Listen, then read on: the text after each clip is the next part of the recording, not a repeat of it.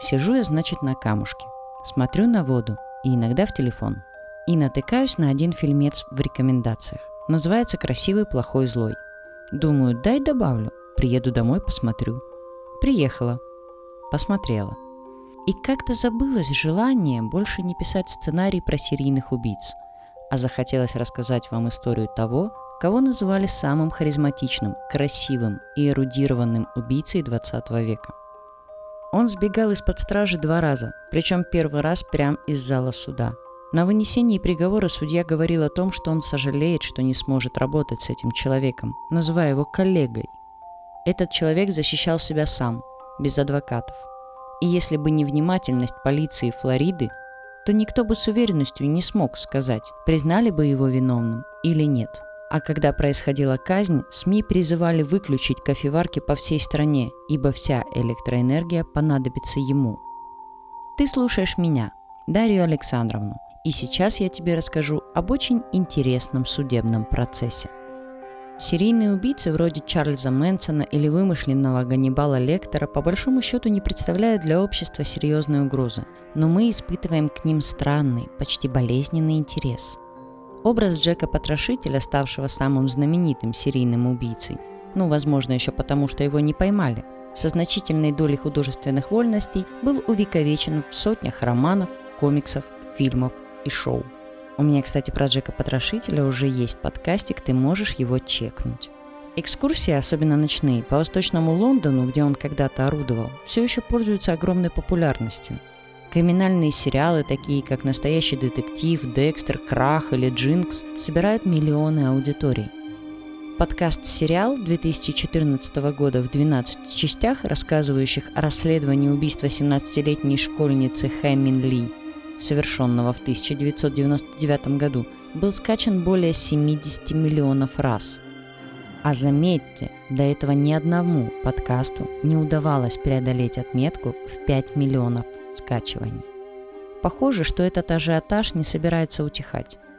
Гарольд Шехтер, американский писатель и автор документальных книг о серийных убийцах, называет интерес широкой публики к этой теме чем-то вроде культурной истерии. Термин «серийный убийца» появился в конце XIX века и был впервые применен для описания личности Генри Коварда Холмса. От серийных убийц отделяют заказные убийства, ритуальные убийства, убийства во время военных действий, массовые убийства, совершенные в течение короткого времени под влиянием аффекта или по другим причинам, такие как террористические акты и школьные расстрелы, а также убийства с целью разбоя, кражи или грабежа. В таком случае речь идет о серийном грабителе, разбойнике или налетчике.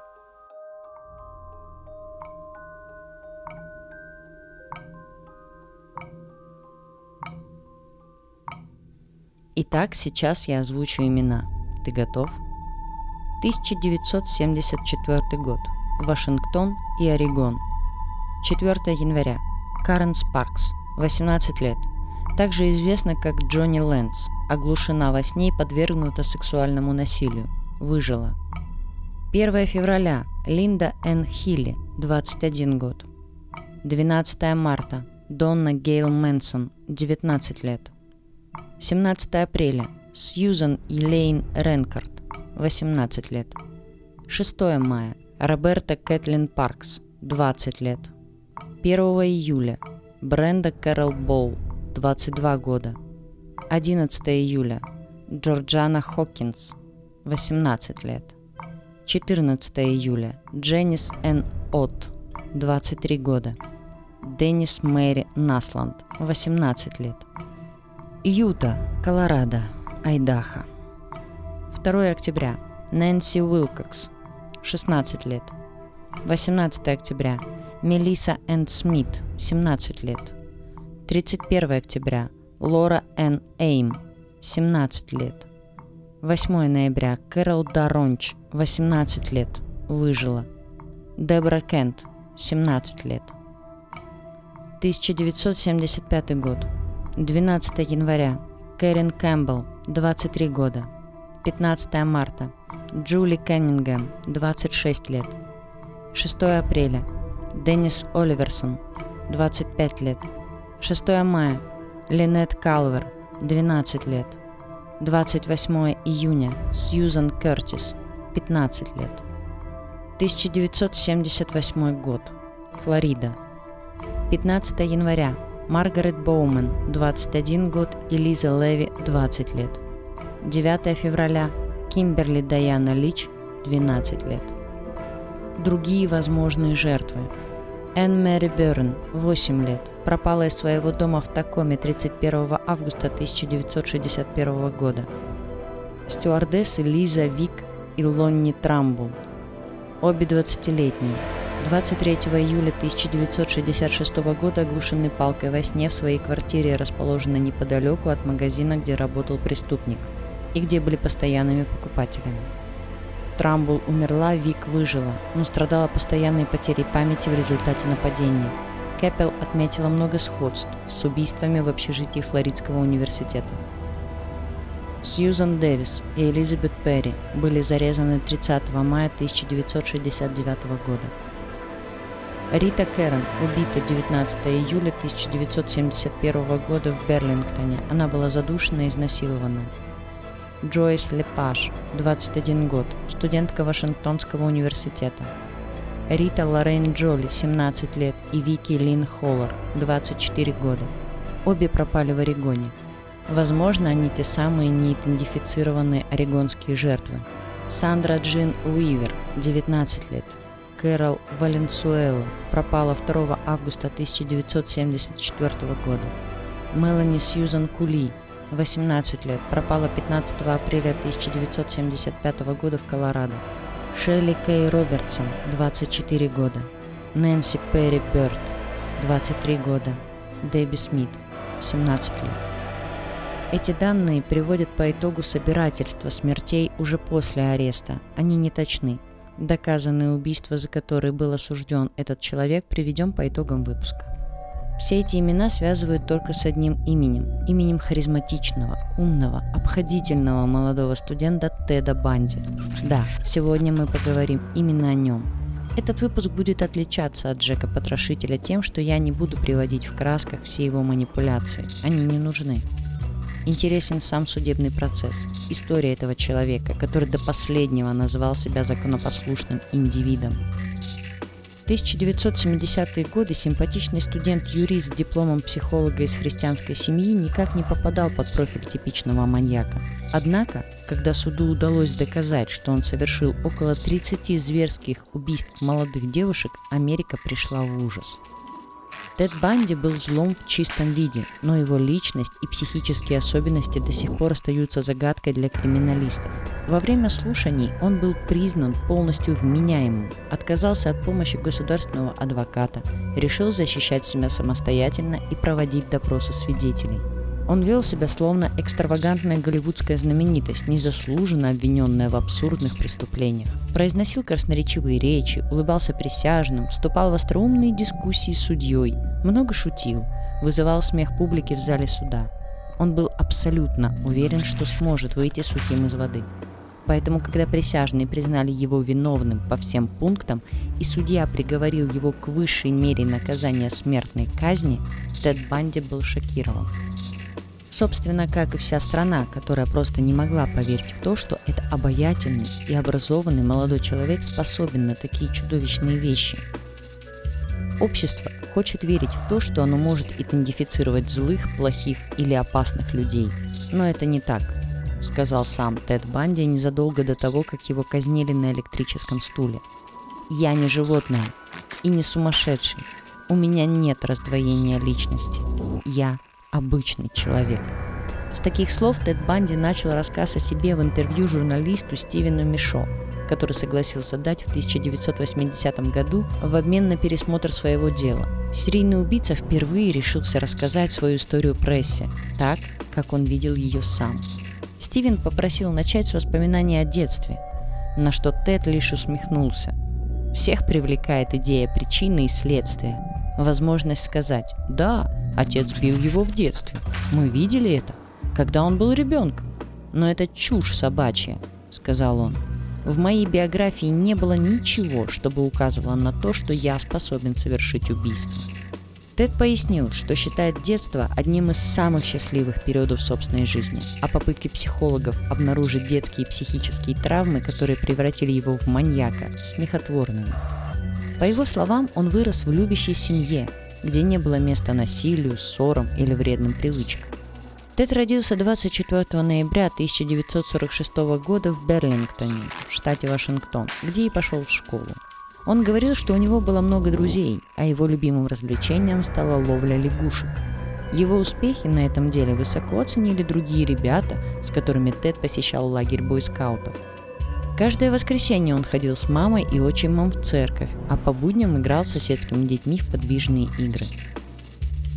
Я хорошо учился, выбивался в старосты. Большинство моих друзей занимались легкой атлетикой, по выходным катались на лыжах. Я был одним из лучших парней –— добавил он. Впрочем, воспоминания одноклассников и соседей несколько расходятся с его версией. Они говорили, что юный Тед производил впечатление достаточно замкнутого мальчика, который только хотел казаться лучшим. У него были проблемы с речью и налаживанием социальных контактов, а результаты школьной аттестации были далеки от блестящих. Некоторые считали, что на психическое состояние мальчика сильно повлияла семейная тайна – которую Тед узнал только в подростковом возрасте. Его мать забеременела им не будучи замужем. Чтобы скрыть этот позор от общественности, ее родители решили выдавать Теда за собственного ребенка. Таким образом, мальчик долгое время считал родную маму старшей сестрой. Но позже, когда нашел свое свидетельство о рождении, с удивлением обнаружил правду – Психологи выказывали предположение, что этот эпизод серьезно сказался на психике будущего серийного убийцы, но сам Тед откровенно смеялся над данной гипотезой. По его словам, многие дети по всей стране оказывались в схожей ситуации, и это не превращало их в маньяков. Окончив школу, Тед поступил в местный университет Пьюджен Саунд, но спустя год решил перевестись в Вашингтонский университет, чтобы изучать психологию – Профессора отзывались о нем как о старательном студенте, который тянулся к зданию. В 1972 году Тед получил диплом, но никак не мог определиться с профессиональной сферой, в которой хотел бы себя реализовать. Сначала он устроился на работу в Центр помощи жертвам насилия. Прям ирония какая-то где отвечал на телефонные звонки горячей линии, отговаривая потенциальных самоубийц от фатальных решений, и даже составил памятку для работы с пострадавшими, которую стали использовать все работники компании. Жаль, только не составил памятку, как защититься от себя самого. Вскоре он решил попробовать свои силы в политике. Будучи прямолинейным республиканцем в стиле Ричарда Никсона, Тед устроился работать в штаб Дэна Эванса, губернатора Сиетла. Молодой человек принял деятельное участие в кампании по перевыборам, параллельно изучая то, как политики формируют свой образ в глазах общественности. Когда я впервые встретила Теда, он работал на республиканскую партию, рассказывает его коллега и друг Марлин Вортман. Он был очень милым человеком, парнем, за которого хочется выдать сестру. Тед использовал все свое природное обаяние на благо компании. Он ходил на общественные приемы и ужины, много общался с людьми и записывал все слова конкурента Дэна Эванса, демократа расселения, чтобы впоследствии использовать их против него. И его усилия не прошли даром. «Не верится, что сделанное мной интересно прессе», — скромно признался Тед репортером. «Моя роль в компании столь незначительна, что мне неудобно от такой известности. Очень неудобно». Однако тут он явно лукавил. В действительности Тед очень любил быть в центре внимания. В начале 1970-х он начал встречаться со своей однокурсницей по Вашингтонскому университету по имени Стефани Брукс.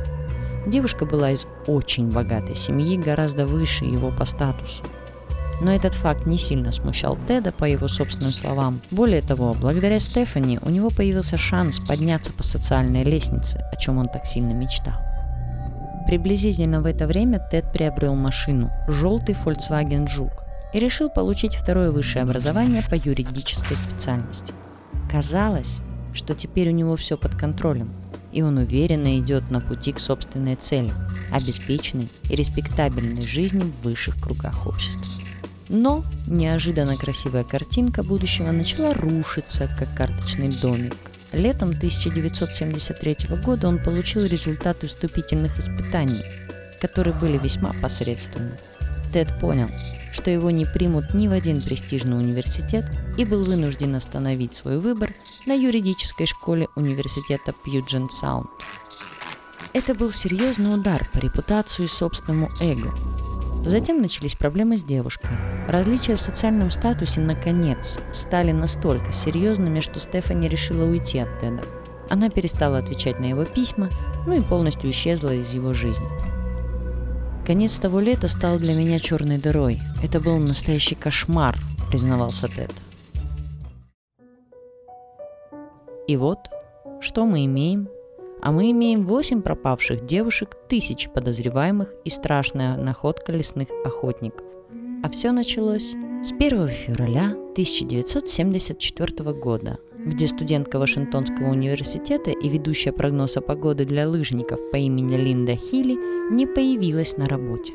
Соседки девушки слышали, как утром в ее комнате прозвенел будильник и думали, что она уже уехала на радиостанцию. Ее кровать была аккуратно заправлена, а в комнате царил порядок. Однако Линда не появилась дома ни к вечеру, ни на следующий день. Казалось, девушка просто исчезла. Когда в ее квартиру приехали полицейские, они обнаружили лишь несколько небольших следов крови на матрасе. Более никаких улик стражи порядка не нашли. Оставалось лишь надеяться, что Линда еще жива и рано или поздно вернется домой. Тем временем в Сиэтле пропала еще одна девушка – студентка Дона Гейл Мэнсон, которая отправилась из кампуса на джазовый концерт, но так туда и не дошла – Полиция вновь развела руками и составила еще одно дело о пропаже. Паники в регионе не было, пока не стало известно еще о четырех исчезновениях девушек в других юрисдикциях штата Вашингтон. Тогда же выяснилось, что практически каждый месяц с февраля по июнь без следов пропадали молодые женщины. Общественность охватил страх. Девушки боялись выходить на улицу в темное время суток, да и днем старались ходить парами или тройками – тем временем у полиции все еще не было никаких улик, которые могли бы приблизить их к разгадке шести таинственных исчезновений. 4 июля 1974 года в штате Вашингтон стояла прекрасная погода, поэтому около 40 тысяч человек отправились на пляж озера Самамиш. Там было много молодых девушек. Впервые за долгое время они чувствовали себя в безопасности, потому что их окружали другие отдыхающие. Но в какой-то момент этого солнечного дня обнаружилось, что пропали 23-летняя Дженнис Отт и 18-летняя Деннис Насланд. Это было просто немыслимо. Обе девушки приехали отдохнуть в компании друзей. Всегда находились на виду, но внезапно исчезли. Практически растворились в воздухе. На следующий день полиция начала допрашивать всех, кто был на пляже 14 июля, и наконец у них появились первые зацепки – Некоторые отдыхающие рассказали, что видели рядом с Дженнис и Деннис молодого человека приятной наружности, с загипсованной рукой, который просила помощи. Обе девушки охотно разговорились с очаровательным незнакомцем и согласились пойти с ним на парковку, чтобы погрузить парусник на его желтый Volkswagen Жук. Больше их никто в живых не видел. Также несколько свидетелей запомнили, что таинственный незнакомец представился Тедом. Теперь следователи знали модель и цвет машины похитителя, а также его предполагаемое имя. С помощью свидетелей они смогли создать достаточно точный фоторобот, листовки с которыми были разосланы по всему Сиэтлу. Параллельно с этим полиция начала составлять список подозреваемых, и он оказался достаточно большим. В штате Вашингтон были тысячи обладателей Volkswagen Жук, которых звали Тед или Теодор. У полиции не хватало ресурсов, чтобы допросить их всех. И к тому же они не могли знать наверняка, что похитителя в действительности звали Тед. На горячую линию также поступали сотни звонков граждан, которые якобы видели преступника или подозревали кого-то из своих знакомых. Оперативная группа по этому делу старалась принимать во внимание все версии, но подробно разрабатывать каждую из них просто не было возможности.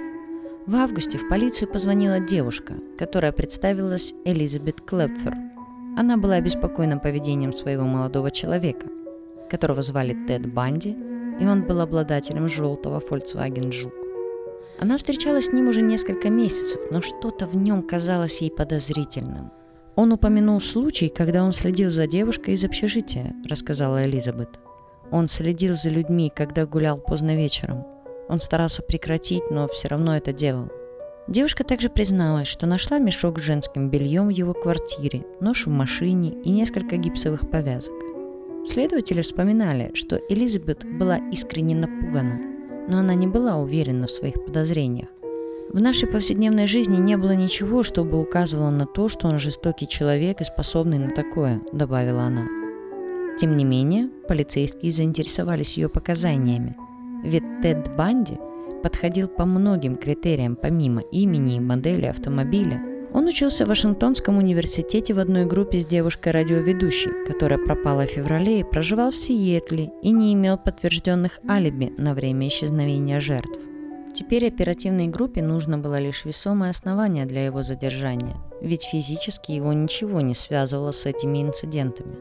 Они показали фотографию Теда Банди свидетелям с озера, но, к их изумлению, 7 из 8 очевидцев сказали, что Тед Банди и таинственный похититель Тед – это два разных человека. Постепенно к его причастности к исчезновению девушек стали сомневаться и сами следователи.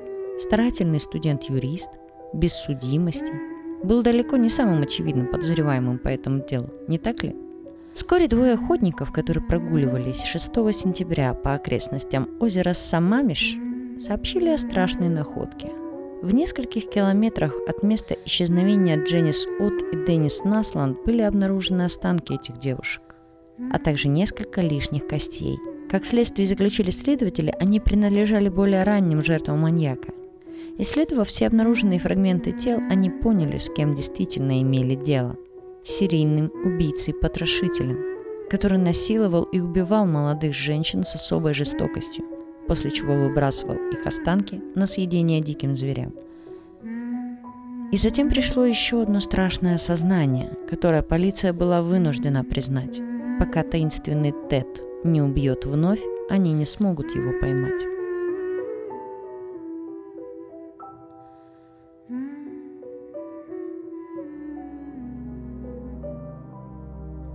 Тем временем Тед Банди решает покинуть Элизабет Клёпфер и переехать в Солт-Лейк-Сити, чтобы поступить в университет Юты. Там же он становится членом Церкви Иисуса Христа святых последних дней. География преступлений расширяется, сбежавшая жертва начинает говорить, и, наконец, подключается пресса. Мы подходим к середине. 18 октября дочь шерифа полиции Мелисса Смит пропала в пригороде Солт-Лейк-Сити – Девять дней спустя ее тело было обнаружено в горах неподалеку. А менее через две недели произошло еще одно исчезновение. На этот раз жертвой маньяка стала 17-летняя Лора Н. Эйм. Ее останки нашли в Большом каньоне. Местные полицейские заключили, обе девушки были изнасилованы и задушены нейлоновыми чулками. Однако личность преступника оставалась для них загадкой. Как и реальное количество его жертв, они не знали о том, что в соседнем Вашингтоне открыты 8 дел с аналогичным почерком. В этом состоял основной недостаток существующей тогда системы. Полицейские департаменты разных штатов не обменивались информацией и не имели общей базы данных. То есть, если преступник перемещался на большие расстояния, то это в разы уменьшало его шансы быть пойманным. И в силу своего образования Тед Банди об этом прекрасно был осведомлен. Заложенные в правоохранительной системе недостатки делают выявление преступления и его раскрытие чрезвычайно сложным процессом, говорил он. Дефекты нашей правоохранительной системы позволяют человеку избежать правосудия. Так что, когда волна похищений молодых женщин прокатилась еще южнее, по штату Колорадо, в частности Аспену, полиция по-прежнему находилась в неведении относительно масштабов происходящего. Лишь одной жертве этого маньяка удалось избежать страшной участи. Ей стала 18-летняя Кэрол Даронч из пригорода Солт-Лейк-Сити. 8 ноября она прогуливалась по местному торговому центру, когда к ней подошел обаятельный мужчина, представившийся полицейским. Он сказал, что машина Кэрол, находящаяся на парковке, была взломана злоумышленниками и предложил девушке проехать с ним в участок, чтобы написать заявление – у Кэрол возникли сомнения в том, что мужчина в действительности работает в полиции. Когда они подошли к его машине, желтому Volkswagen Жук, она попросила его предоставить доказательства. Он улыбнулся и показал ей полицейский жетон. Вскоре после того, как они отъехали с парковки, Кэрол поняла, что мужчина везет ее в противоположную от участка сторону. Девушка смогла выскочить из машины, но лже-полицейский побежал за ней, повалил на землю. Между ними завязалась драка, и, наконец, Кэрол удалось вырваться. Она бросилась навстречу подъезжающему автомобилю, запрыгнула внутрь и попросила отвезти ее в полицию. Девушка в деталях запомнила нападавшего и написала на него заявление – Однако шли недели, а затем и месяцы, но его никак не удавалось отыскать. Однажды ночью, в августе 1975 года, полицейский, патрулировавший один из округов Юты неподалеку от Солт-Лейк-Сити, заметил автомобиль, который ехал с выключенными фарами. Ему показалось это подозрительным, потому он его и остановил. Это был Volkswagen Жук, за рулем которого находился Банди. Полицейский вспомнил, что машину похожего человека разыскивают за похищение Кэрол Даронч и доставил нарушителя в участок.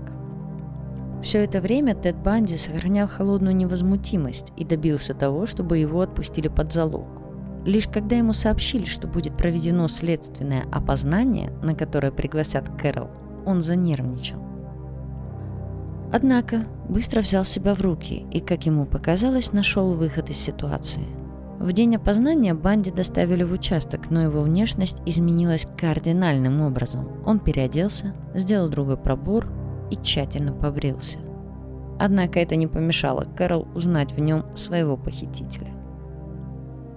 Вскоре Тед предстал перед судом и был признан виновным и приговорен к неопределенному сроку тюремного заключения от 1 до 15 лет по законам штата. Сначала о деле Банди, тогда еще казавшимся малопримечательным, написали местные газеты, а затем на эти публикации обратили внимание журналисты других изданий. Наконец, на передовице Вашингтонской газеты появилась статья под заголовком «Может ли Тед из Юты быть тем же самым человеком, что и Тед из Сиэтла?»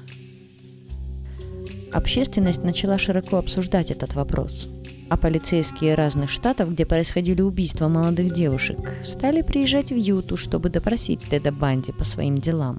Страшный клубок преступлений начал распутываться. В октябре следователям из Колорадо удалось найти серьезные улики, подтверждающие связь Теда Банди с убийствами, произошедшими в их штате – они обратились к Юте с просьбой об экстрадиции преступника и получили разрешение. Считалось, что Тед решит оспорить экстрадицию, ведь в Колорадо его обвиняют в убийстве первой степени, которое наказывается смертной казнью, но он не стал этого делать. Когда журналисты задали адвокату Банди вопрос о том, почему его подзащитный согласился ехать в Колорадо, он ответил, он уверен в победе, Уверен, что он может поехать туда и выиграть суд. Тед действительно был поразительно спокоен. Прибыв в Аспен, он добродушно общался с журналистами, уверяя их в своей невиновности, а также проводил много времени в библиотеке, изучая юридическую литературу. 7 июня 1977 года проходило очередное слушание по его делу. Во время перерыва Тед попросил провести его в комнату, где хранились справочники по праву, чтобы подготовиться к дальнейшему заседанию. Его сопровождал охранник, который остался стоять в дверях, и неожиданно случилось то, чего никто не ожидал. Подсудимый пропал из здания суда. Улучив момент, когда охранник отвлекся, Банди открыл окно, выпрыгнул со второго этажа и скрылся. Шериф Аспена публично признал свою вину в этом инциденте и заверил общественность, что преступник будет пойман – на протяжении шести дней Тед скрывался в горах, но ужасные погодные условия и голод заставили его спуститься в город. Его вновь задержали и заключили под стражу. В Аспене снова безопасно, ликовали местные телеканалы. За несколько дней в бегах Банди потерял 11 килограмм веса, но, судя по знаменитым фотографиям, сделанным после его задержания, ничуть не утратил своей нарциссической самоуверенности – он улыбался объективом фотокамер и здоровался со знакомыми журналистами. Я знаю, что полицейские думали, что я буду в депрессии, удручен и в состоянии физического истощения, и что неизбежность всего этого потрясет меня. Я нальюсь, как гнилой помидор, и чтобы меня расколоть, понадобится лишь необычное обстоятельство», — позже говорил Тед Банди. Но, несмотря на мою изнеможденность, они ошибались.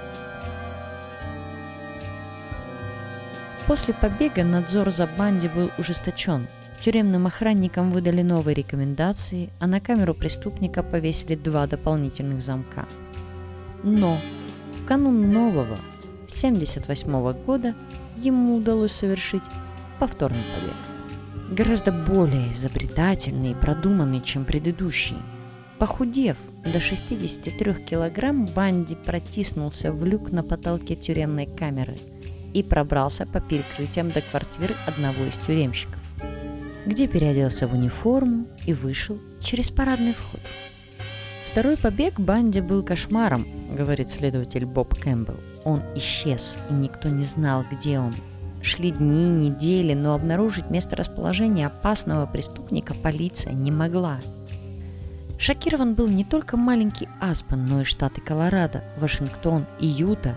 Тед Банди мог отправиться по местам былой славы, дописывать свою серию кровавых преступлений. Полицейские связались с Элизабет Клэпфер, матерью серийного убийцы, и другими людьми, к которым он мог обратиться за помощью после побега.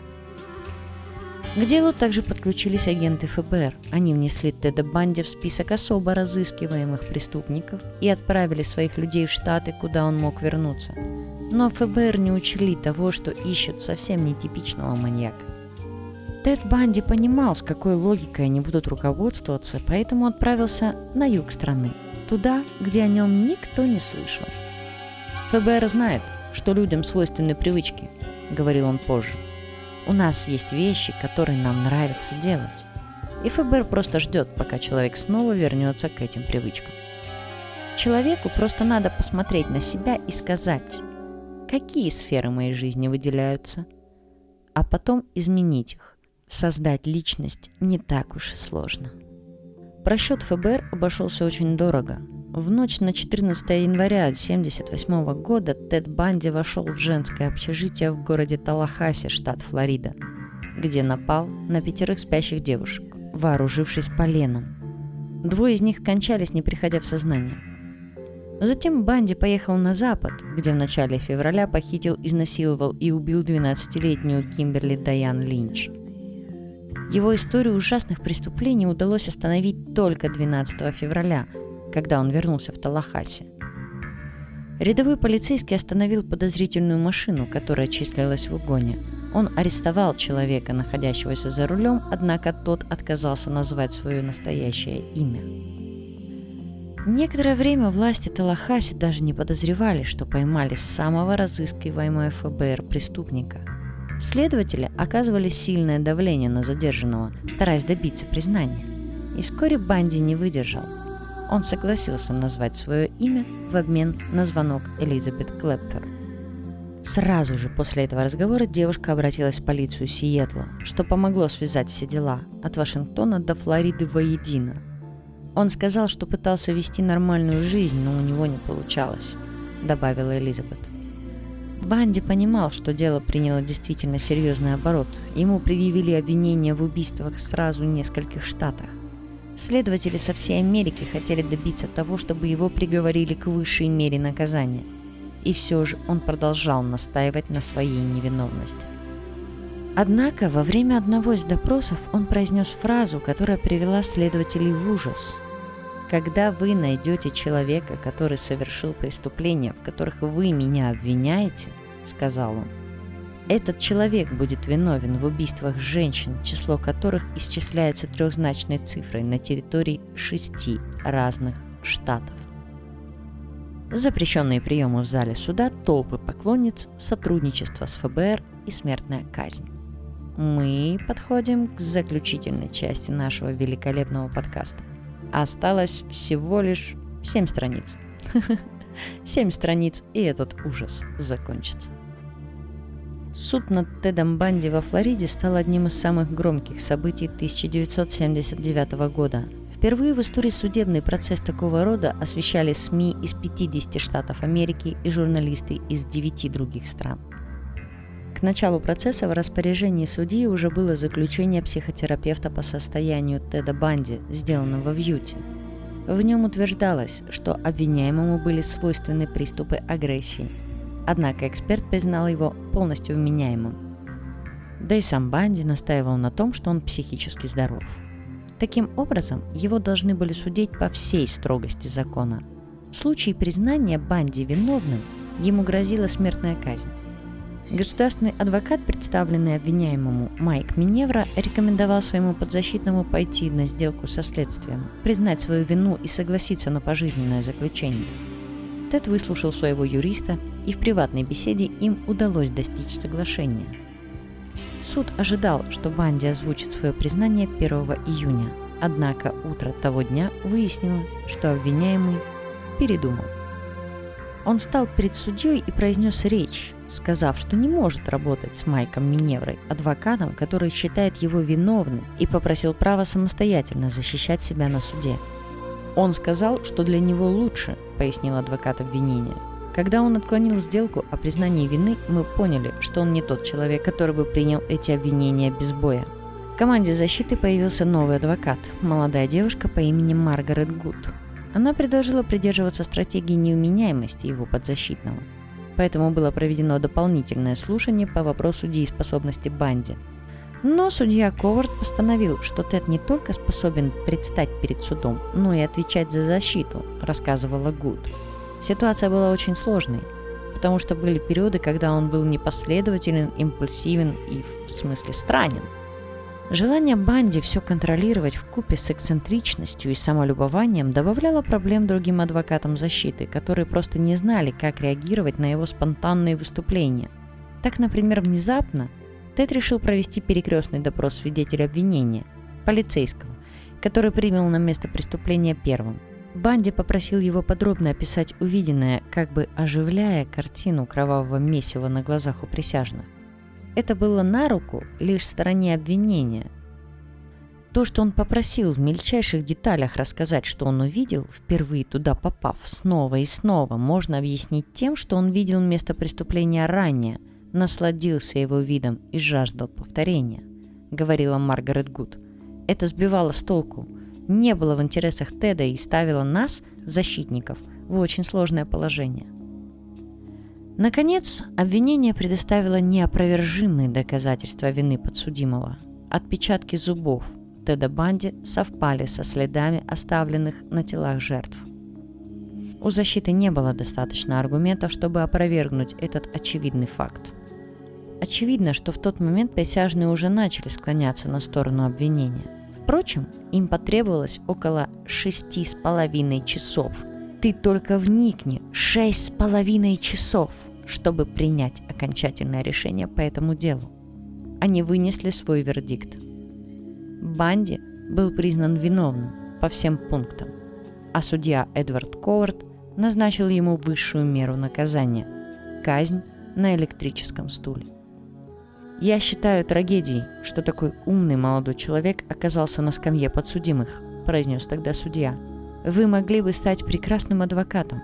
Признаюсь, я был бы рад, если бы рядом со мной работал такой блестящий юрист.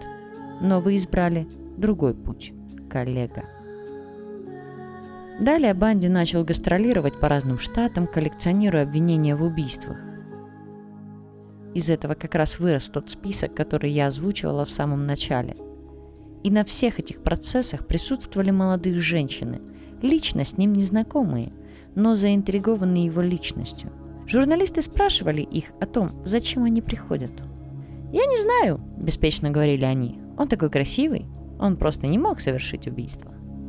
Но одна из них особо выделялась. Это была Кэрол Энн Бум, женщина, с которой Банди работал в Центре помощи жертвам насилия в Сиэтле. На одном из судебных процессов Тед даже попросил ее выступить свидетелем своей защиты, она согласилась.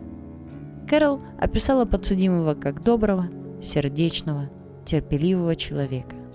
Внезапно Банди перебил женщину и спросил, глядя ей в глаза, «Ты выйдешь за меня замуж? Я правда хочу жениться на тебе». Кэрол ответила «да». Вероятнее всего, это шоу было для присяжных, ведь по окончании того судебного заседания Теду должны были вынести очередной приговор. Откровенная манипуляция. Как можно приговорить человека к смерти в день его свадьбы? Но это не сработало. Присяжные признали Банди виновным. Впрочем, осужденный продолжил видеться с Кэрол, даже находясь в камере смертников. У них родилась дочь в 1982 году. Апелляции не принесли результатов, и Теда Банди отправили в тюрьму дождаться исполнения смертного приговора. Разумеется, он не хотел умирать, поэтому всеми возможными способами пытался оттянуть казнь. Он согласился рассказать свою историю Мишо, но говорил о совершенных преступлениях в третьем лице, чтобы его слова не могли использовать против него. Он признался, что им руководило желание обладать своими жертвами, а убийства были лишь завершающим аккордом, окончательным подтверждением того, что они принадлежат только ему.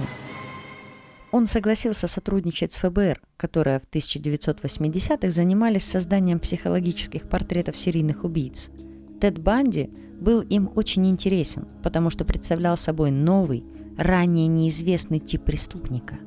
Умный, яркий, харизматичный человек с дипломом психолога, который совершал чудовищные убийства. Биллу Хангмайеру, специальному агенту ФБР, удалось установить доверительный контакт с Банди. Он часто посещал его в тюрьме, а их разговоры могли длиться часами. Он задавал вопросы Теду, чтобы понять его образ мышления и мотивы совершенных преступлений, но серийный убийца предложил ему не ограничиваться составлением собственного профиля. Когда я заходил, он ждал меня с газетными вырезками об убийствах, – рассказывал Хангмайер. «Над несколькими я работал, про другие даже не знал. Он предлагал составить профиль по этому делу, и он был очень хорош. Он говорил, я думаю, этот человек сделает так и так. Может, вам стоит сделать это и то? Он дал нам много пищи для размышлений. В октябре 1984 года Банди также предложил свою помощь детективу Роберту Кэппелу в деле об убийстве с Грин-Ривер – он составил грамотный и достаточно подробный психологический портрет преступника, однако полиция это проигнорировала. В результате убийца находился на свободе еще 17 лет. На протяжении 9 лет Теду Банди удалось трижды добиться отсрочки казни. Накануне новой даты исполнения приговора он предложил рассказать о своих ранее неизвестных жертвах и показать места их захоронений. Но все уже порядком устали от этих манипуляций, и губернатор Флориды Боб Мартинес объявил, что больше никаких отсрочек не будет.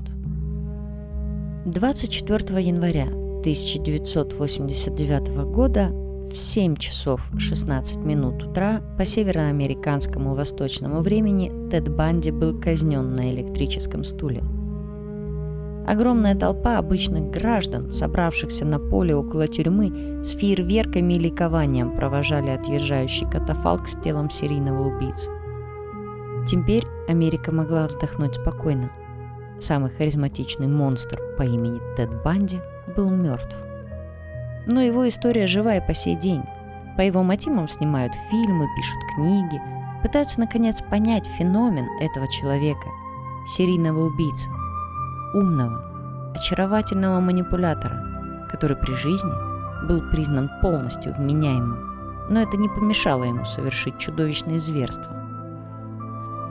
Возможно, стоит признать, что мы никогда не сможем до конца разгадать загадку Теда Банди. А сейчас я вам расскажу список жертв, за которые Тед Банди был осужден. 4 января 1974 года Карен Спаркс, 18 лет – 1 февраля 1974 года Линда Энд Хилли, 21 год. 12 марта 1974 года Донна Гейл Мэнсон, 19 лет. 17 апреля 1974 года Сьюзан Элен Рекрант, 18 лет. 6 мая 1974 года Роберта Келлен Паркс, 20 лет. 1 июня 1974 года Бренда Кэрол Боу, 22 года. 11 июня 1974 года. Джорджана Хокинг, 18 лет. 4 июня 1974 года. Дженнис Л. От, 23 года. Деннис Мэри Насланд, 18 лет. 2 октября 1974 года Нэнси Уилкокс, 16 лет. 18 октября 1974 года Мелисса Энн Смит, 17 лет. 8 ноября 1974 года Кэрол Даронч, 18 лет, Дебора Кент, 17 лет. 12 января 1975 Карин Кэмпбелл, 23 года. 15 марта 1975 Джули Каннингем, 26 лет. 6 апреля 1975 Деннис Оливерсон, 25 лет. 6 мая 1975 год. Линет Калвер, 12 лет. 28 июня 1975 года Сьюзен Кертис, 15 лет.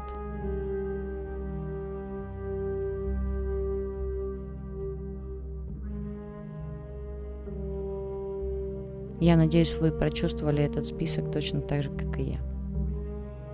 Так почему же о серийниках снимают фильмы, сериалы? Они крайне известны. Об этом очень хорошо написала Каткова Людмила Владимировна в статье изучения масс-медиа зарубежных стран. Ссылку на эту работу вы найдете в статье, прикрепленной к этому выпуску. Они выходят ВКонтакте на официальной странице сообщества. А я приведу всего лишь небольшой отрывок из нее.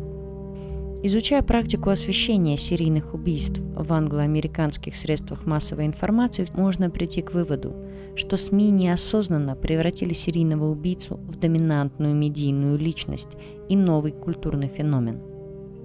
Так как, к сожалению, серийные убийства, как и другие преступления, являются явлением неискоренимым, то проблема правильного освещения серийных убийств имеет долгосрочный, если не перманентный характер.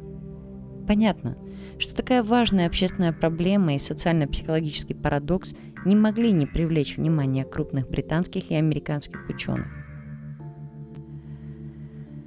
Некоторые исследователи предполагают свои версии объяснения существования феномена серийных убийств. Например, социологическое объяснение предлагает Мальк Зельтер, профессор Калифорнийского университета и журналист Анали Ньюитс – в частности, Анна Ньюит ссылается на Карла Маркса и его теорию о мертвом труде. Марк Зельцер также рассматривает феномен серийного убийства в контексте культурной открытой раны, то есть того, что связано с расчлененными телами, увечьями, шоком, ужасом. Культура открытой раны также объясняет одержимость аудитории кровью и насилием. Феминистские исследователи предлагают объяснение совсем другого рода. Например, Джейн Капутти, профессор Флоридского Атлантического университета, рассматривает серийные убийства женщин мужчинами в качестве логического продолжения патриархальных ролей, ценностей и культа силы. Ну, в принципе, а что вы еще ожидали? Неожиданный подход к изучению серийных убийств обозначил Марк Питацо, профессор Университета Северной Каролины в Шарлотте, специалист по истории театра, рассматривающий феномен серийных убийств в контексте системы древнегреческого театра и теории Ницше – аполлонических и дионисических началах.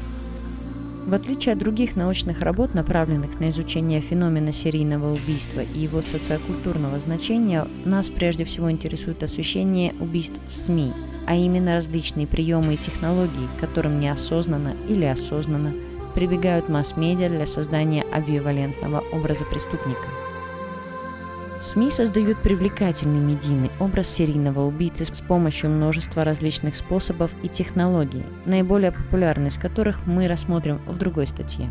Ссылку на эту статью вы найдете в статье, какая жуткая тавтология, но все же в статье, прикрепленному к этому выпуску. Так или иначе, образ самого харизматичного злодея Америки прочно укоренился в культуре и разросся в масштабе многих стран – Культура забрала образ Банди себе, и на основе его личности уже достаточно много упоминаний в кино, в книгах.